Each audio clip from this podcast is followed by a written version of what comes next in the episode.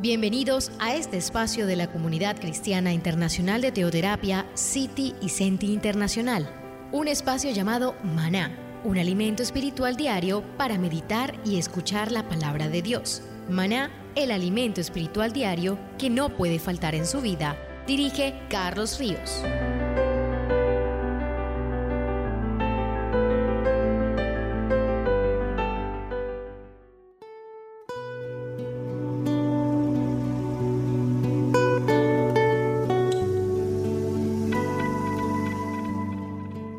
Pero muy buenos días queridos oyentes, bienvenidos a este tiempo devocional donde nos levantamos a buscar a Dios, su presencia y su palabra en la vida de cada uno de nosotros. Bienvenidos a este espacio llamado Maná, fuente de bendición y salud espiritual para todos aquellos que se acercan. Qué bueno que nos acompañen a esta hora de la mañana. Estamos hablando de la vida de Moisés. Hoy es un día especial porque hoy estamos empezando tres días de ayuno. Estamos empezando el mes de septiembre. Y siempre que comenzamos un mes tenemos el desafío y el reto por delante de enfrentar nuevas oportunidades, de tener problemas enfrente o situaciones a veces difíciles. Y por eso nos preparamos a través de la oración y del ayuno. Vamos a estar conectados mañana, tarde y noche y usted está cordialmente invitado a ser parte de este tiempo. Nosotros ayer empezamos diciendo las crisis del desierto. De hecho, ese va a ser el tema del seminario estos tres días, solo que en el seminario sí lo vamos a ampliar. Ayer hablamos de la primera crisis y hablamos de la murmuración a la alabanza, a la adoración, lo importante que es una vida que adore y que alabe a Dios. Hoy vamos a la segunda crisis del desierto.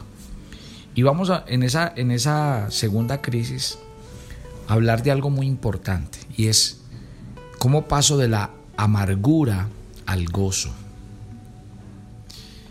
Cómo dejo que el Espíritu Santo realmente cambie ese lenguaje a veces de amargura, de resentimiento, de frustración con el que vive la mayoría de las personas.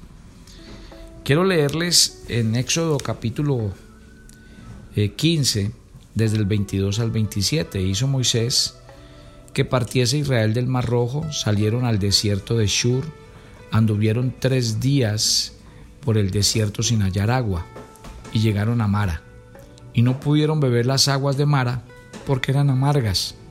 Por eso le pusieron el nombre Mara. Entonces el pueblo murmuró contra Moisés y dijo, ¿qué hemos de beber? Y Moisés clamó a Jehová, y Jehová le mostró un árbol, lo echó en las aguas, las aguas se endulzaron, y allí les dio estatutos, ordenanzas, y allí los probó. Y dijo, si oyeres atentamente la voz de Jehová tu Dios, hicieres lo recto delante de sus ojos, dieres oído a sus mandamientos y guardares todos sus estatutos, ninguna enfermedad de la que envía a los egipcios te la enviaré a ti, porque yo soy Jehová tu sanador. Y llegaron a Elim, donde había doce fuentes de aguas, setenta palmeros, palmeras, y acamparon allí junto a las aguas. Qué belleza de pasaje. Y cuando uno mira toda esta historia, mire que obviamente para Israel era duro enfrentarse a esa situación. Era un pueblo muy grande, llegar al desierto y sin agua. Hmm, eso era terrible. ¿Por qué? Porque Tal vez ellos empezaron a decir, pero ¿y ahora qué va a hacer de nosotros? ¿Quién nos va a dar agua en un desierto? Empezaron a sentirse abrumados. Pero ¿cuál fue su primera reacción? Murmurar. Y especialmente cuando la queja amenaza, y uno a veces ve amenazada su vida, uno a veces ve amenazada su reputación, sus amistades, su trabajo, sus relaciones, su posición, su empleo sus inversiones. Entonces es normal que si usted ve amenazado lo que, lo que usted más ama o de aquello de lo que usted depende, lo primero que sale son las quejas, las murmuraciones que causan dolor. Solo que aquí hay algo muy interesante, porque cuando una persona y un cristiano está lleno de quejas, murmuraciones, muestra que no, que no creemos que Dios tiene el control y que Él hace que todo salga bien. Una persona que vive en este plan muestra que desconfía del poder de Dios y realmente no confía en la bondad de Dios para encargarse de la situación. Y ese es el tema que nos atañe esta segunda crisis del desierto. ¿Sí? Miren, la primera crisis que enfrentó Israel exactamente fue esta de la sed. Moisés condujo a los israelitas desde el Mar Rojo, iniciando su marcha hacia el monte Sinaí, pero tenían que cruzar todo el desierto de Shur, dice este pasaje. Y fue el desierto en sí el que creó el problema, porque ellos caminaban y no encontraban agua. Bueno, las reservas de agua de algunas familias que tal vez habían llevado se empezaron a escasear y las de otros ya se habían agotado. Estar en el desierto sin agua, caramba, era un asunto de vida o muerte. La supervivencia de todo el pueblo, de los hijos, estaba otra vez en juego. Moisés mire que los llevó a un lugar donde se suponía que había agua. Los llevó a un lugar llamado Mara, dice el pasaje que acabamos de leer de Éxodo 15 desde el 22 hasta el 27. El lugar se llamó Mara, pero por desgracia, esa agua de Mara tenía una característica, y es que el agua estaba amarga. Era agua no apta para beber. ¿Y cuál fue la reacción del pueblo? Fue igual de amarga que el agua de ese lugar. ¿Sí? Entonces, Sigamos haciendo memoria y, así vamos recopilando las ideas de esta, de esta segunda crisis. Porque los israelitas acaban de ser liberados por Dios de la esclavitud egipcia. Y obviamente, esa liberación decía, hoy vamos para algo mejor. Ellos acababan de comenzar su viaje por el desierto hacia la tierra prometida. Y entonces decían, Dios nos lleva a una tierra de abundancia. Por tanto, la crisis de las aguas amargas de Mara ilustra mucho la amargura de la prueba que nosotros vamos a enfrentar en el camino hacia la tierra prometida. Nada más en las amargas pruebas en que nos enfrentamos en la vida, vamos a ver al Dios de la Biblia. Muchos de ustedes van a vivir así, situaciones como esta de Israel, estar sin agua otros sin comida, muchas personas sin hogar, otros en un accidente, en un divorcio, en un sufrimiento, en la deformidad de un hijo, en la pérdida de un empleo, en, la, en, en tentaciones, en desilusiones y penas. Y todas esas amargas pruebas, ¿qué son? Son el mara con el que nos enfrentamos en el camino. Así de sencillo. Y a veces pensamos lo que el pueblo pensó ese día, porque Dios deja que esto me pase a mí. Y déjeme decirle esta mañana, las pruebas y las tentaciones son comunes para todas las personas. Pero cuando éstas nos golpean, ¿cómo reaccionamos? O confiamos en Dios o nos echamos para atrás. El salmista en el Salmo 42 decía, ¿Por qué te abates, alma mía? ¿Y por qué te turbas dentro de mí? Espera en Dios, espera en Dios, porque aún he de alabarle, salvación mío y Dios mío. Israel llevaba viajando tres días por el ardiente y seco desierto.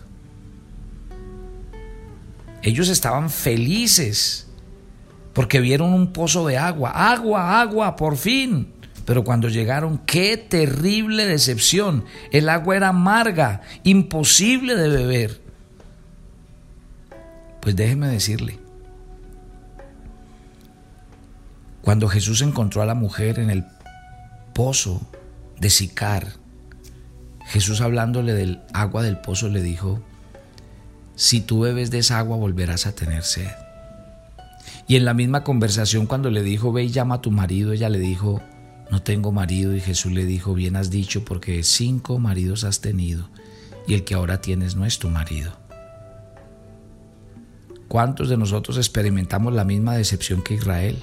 Ellos crearon que el agua les iba a salvar la vida y el agua era amarga. Y así es. Así le pasa a aquellos que buscan en el alcohol, en las drogas, en el sexo, en las riquezas, en el placer y en la fama. Están buscando la felicidad. Se van a decepcionar. ¿Saben por qué? Porque Jesús se lo dijo a, a la mujer samaritana.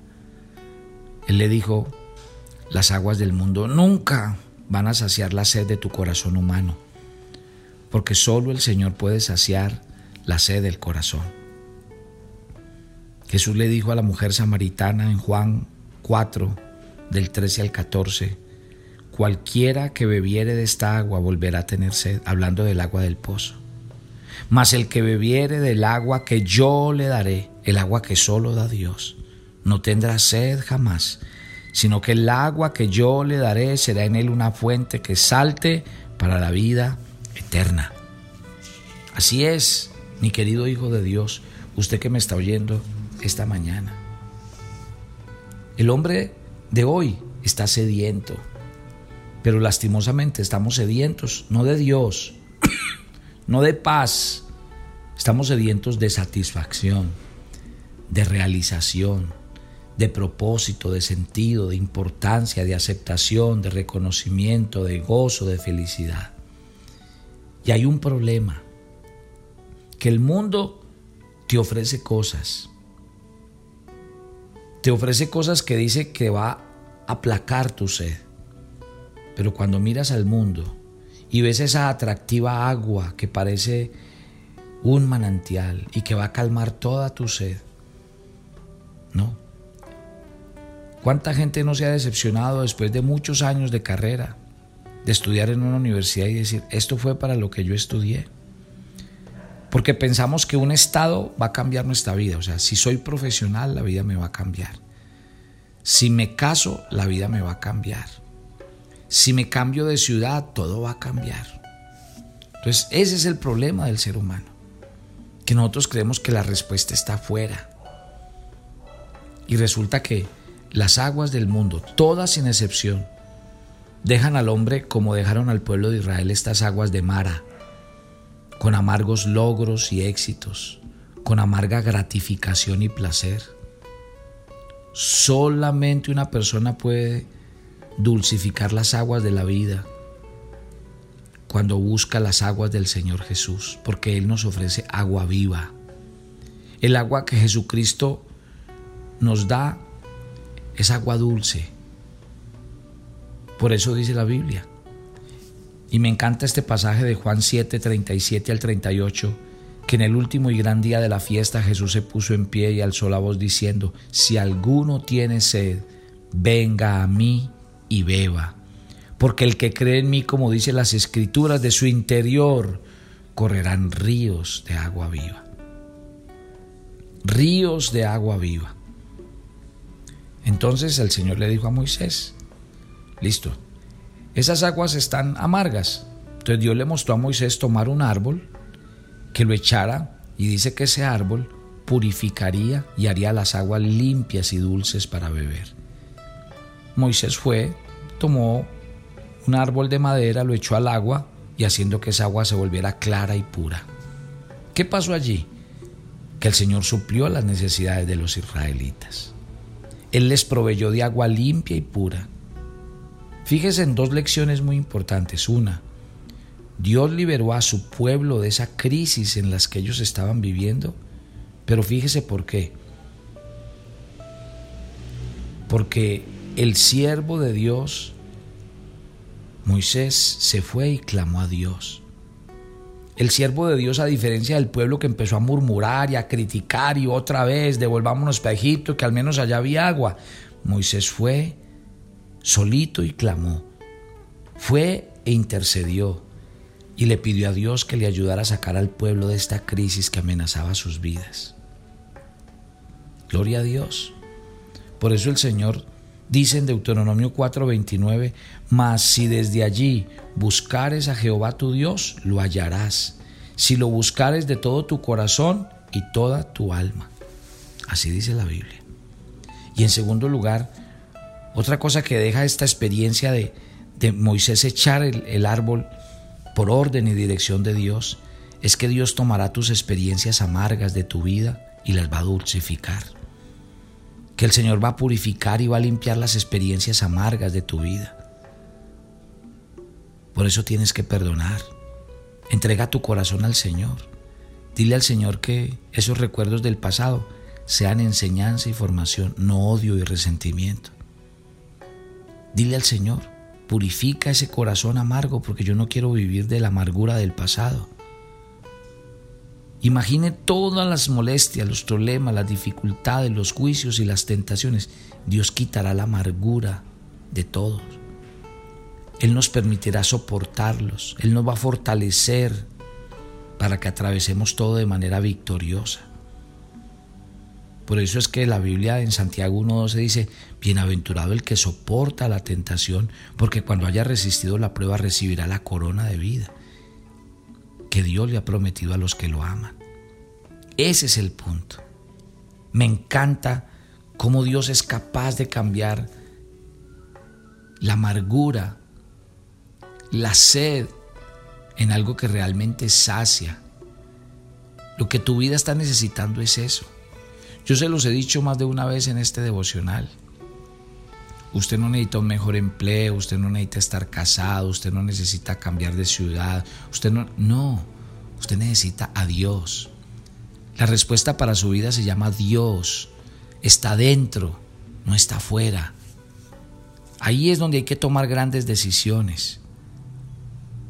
Entonces, ¿qué fue lo que endulzó las aguas amargas de Mara? Pues según el relato, dice que fue un árbol que fue echado a las aguas y que la endulzó. Ojo con los dos versículos que le voy a dar.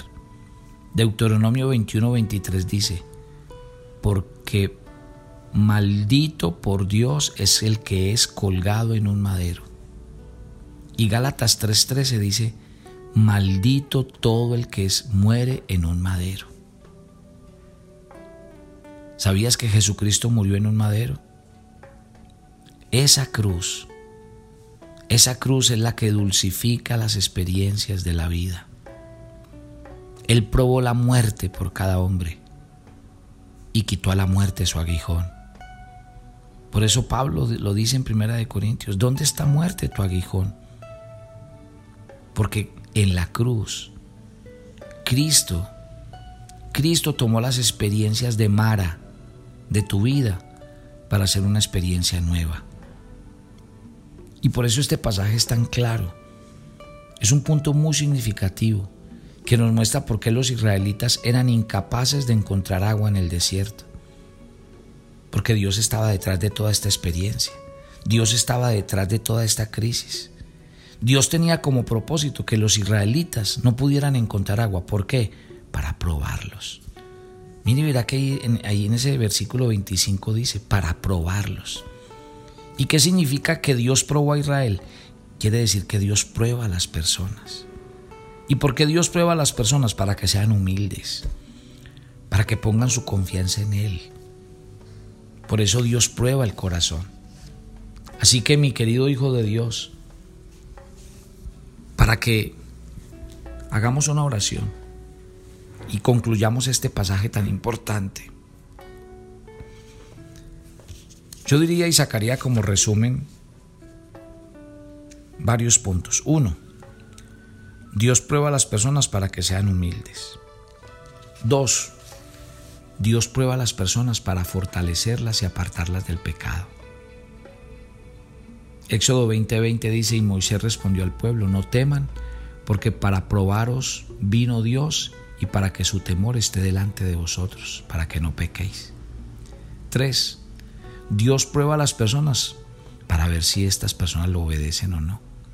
Y Éxodo 16:4 dice, y dijo Jehová a Moisés, He aquí yo os haré llover pan del cielo y el pueblo saldrá y recogerá diariamente la porción de un día, para que yo lo pruebe si andan en mi ley o no.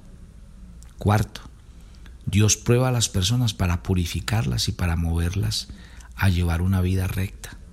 Y así lo dice Zacarías 13:9. Meteré en el fuego a la tercera parte y los fundiré como se funde la plata y los probaré como se prueba el oro. Él invocará mi nombre y yo le oiré y diré, pueblo mío, y él dirá, el Señor es mi Dios. Quinto, Dios prueba a las personas para juzgarlas y recompensarlas, como dice 1 Corintios 3:13. La obra de cada uno se hará manifiesta porque el día la declarará, porque por el fuego será revelada. Y en sexto lugar, Dios prueba a las personas para ver si éstas sinceramente confían en Él. Juan capítulo 6 dice, cuando alzó Jesús los ojos, vio que había venido una gran multitud y le dijo a Felipe, ¿de dónde compraremos pan para tanta gente? Pero lo decía para probarlos, para saber lo que habían de hacer. Así que mi querido Hijo de Dios, las escrituras expresan claramente el pacto y la gran promesa que Dios estaba haciendo a los, con los israelitas ese día. Lo que llamamos pacto en aquel día fue como un estatuto, un decreto, una ley puesta por Dios. ¿Sí? Y ese pacto Israel debía oírlo atentamente, haciendo lo correcto, escuchando y guardando sus mandamientos. Y así lo dice claramente este pasaje.